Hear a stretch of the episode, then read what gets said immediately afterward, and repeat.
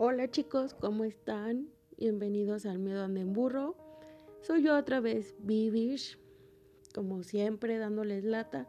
Bueno, los dejé descansar una semana, entonces eh, me tardé un poco. Les voy a platicar por qué. Em, estuve enferma, lunes y martes estuve enferma, súper enferma. Espero no estén comiendo si están escuchando esto, pero literal vomitaba el agua, tomaba agua, tomaba jugo, tomaba suero y lo vomitaba así de enferma estuve. El miércoles me hice dos tatuajes. Mm, jueves y viernes eh, ya estaba como en recuperación de, de lo del lunes y martes y necesitaba descansar. Creo que fue mucha adrenalina, mucha energía, fue todo un show. Esa semana, la semana pasada fue todo un show, fue todo un caos para mí. Ya les platicaré de los tatuajes que me hice y sí, me tardé un poco, necesitaba, necesitaba un descansito. De recuperarme no, no me sentía muy bien. Luego los tatuajes y para mí fue todo un reto porque me da pánico, me da fobia las agujas, la sangre y el haberme hecho los tatuajes fue todo un reto para mí. Es algo que puedo tachar en mi lista de cosas que me faltan por hacer. Entonces, bueno, ya estoy aquí, de regreso.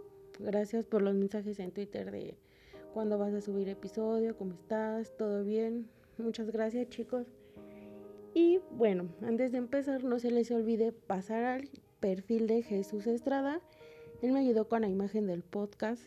Esa brujita, ese burrito, ese gatito, él lo hizo.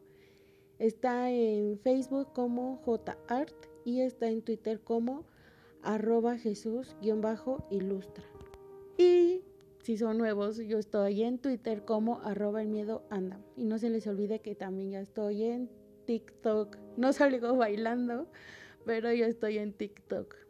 Espero les guste el episodio de hoy. Bienvenidos. Las fuentes en las que me apoyé son lamoira.com, quehacer.com, leyendapopular.com y másdecultura.com. Una vez aclarado lo anterior, sigamos con el episodio de hoy. La palabra griega moira significa destino o parte, en referencia a su función de repartir a cada mortal la parte de existencia y de obras que le corresponden en el devenir del cosmos. Se dice que la curiosidad es una característica de los niños pequeños, que ante cualquier circunstancia reaccionan de forma instintiva. La Casa Moira es una casona de la colonia San Miguel Chapultepec, en la Ciudad de México. El nombre de la casa viene de su dueño llamado Víctor Moira, quien un día desapareció y nunca volvió. Todo comenzó hace 50 años, cuando Marco, un niño de 8 años que iba caminando por la calle, frente a la casa en cuestión, sintió una extraña atracción, como si fuerzas sobrenaturales lo llamara, por lo que el niño se atrevió a entrar al misterioso lugar. Subió las escaleras y entró a una habitación oscura, donde vio una horripilante escena que nunca podría olvidar. Era el cadáver de un niño, aparentemente de su misma edad. Estaba colgado del techo. Marco salió corriendo despavorido y contó en su casa lo sucedido pero nadie tomó en serio este terrible episodio. Asustado, Marco huyó de la casa solo para desarrollar una obsesión por la escena que vio en aquella habitación. La aparición del ahorcado aparentemente dominó sus pensamientos, y desde entonces lo puso en un estado mental oscuro. Durante los siguientes diez años, estos mismos pensamientos oscuros continuaron atormentando la mente de Marco, hasta el punto en que lo llevaron a regresar a aquella casa. Obsesionado con la escena, con aquel niño y con la casa, en un extraño giro del destino, Marco regresó a la misma casa, entró a la misma habitación donde vio a aquel niño colgado.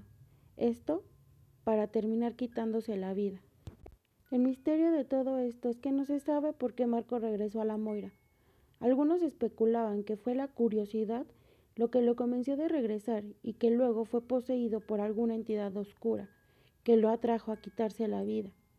Otros creen que fue testigo de su propio destino cuando era niño y regresó para cumplir la profecía de su muerte. A lo largo de los años, este edificio siniestro ha sido completamente pintado de negro. Muchos de los que han podido entrar a la antigua casa afirman haberse encontrado con lo paranormal. Han visto y escuchado cosas sin explicación lógica, incluidas voces incorpóreas y figuras sombrías. Quizás lo más inquietante es que algunas personas aseguran haber sido poseídas por algo no de este mundo viviente.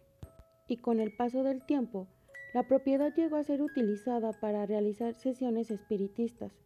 Practicantes de estas sesiones hablan de diferentes posesiones demoníacas que ocurrieron en este lugar. Hace algunos años también comenzaron a ofrecerse recorridos nocturnos por el interior de la casa. Y esto no duró mucho porque los organizadores aseguraban que la fuerte presencia de demonios hacía peligroso caminar por la casa. En algún momento la casa Moira fue una galería y abrió al público. Hoy es una residencia privada. Y aunque ya no es accesible, la casa sigue siendo conocida como uno de los lugares más encantados de la Ciudad de México. Y bien chicos, ¿qué les pareció el tema de hoy? Debo de aceptar que un poco corto, pero es para ir entrando en calor porque esta semana les tengo unos temas bien interesantes y bien fuertes. No deja de ser interesante y para los que no han ido si viven aquí en la Ciudad de México y no han ido, deben de tomarse un día para ir y tomarse la foto. Desde que pasas enfrente de la casa, se siente una energía súper, súper pesada. cuando yo fui, eh, me empezó a doler la cabeza y los hombros.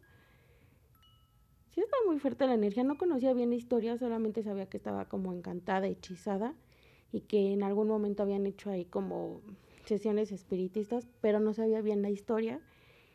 Y cuando regresé de ese recorrido, me enteré de la historia de la casa y entendí por qué tanta energía, por qué tan pesada la energía. Pero bueno, vamos a las favoritas, que son las películas. La primera se llama La Residencia del Mal, es de 1999. Terror y misterio, dura una hora 39 minutos. El rico dueño de un parque ofrece un millón de dólares a sus invitados si sobreviven a una noche en esta mansión embrujada. ¿Es buena la peli? Está viejita, pero es muy buena la peli. Es bueno, yo me la vivo recomendando películas de terror. Entonces, véanla y la pueden ver solos. Esta no es tan peligrosa como otras.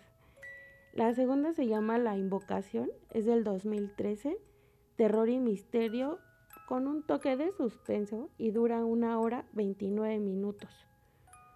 Cuando un chico se muda a una casa nueva con su familia y conoce a su misteriosa vecina, sus pasiones adolescentes desatan el terror de una dimensión alternativa. Véanla, está buena la peli, tiene su toque ahí de amor, romance, pero véanla, está, está entretenida la peli chicos, nos escuchamos mañana, mejor dicho, me escuchan mañana.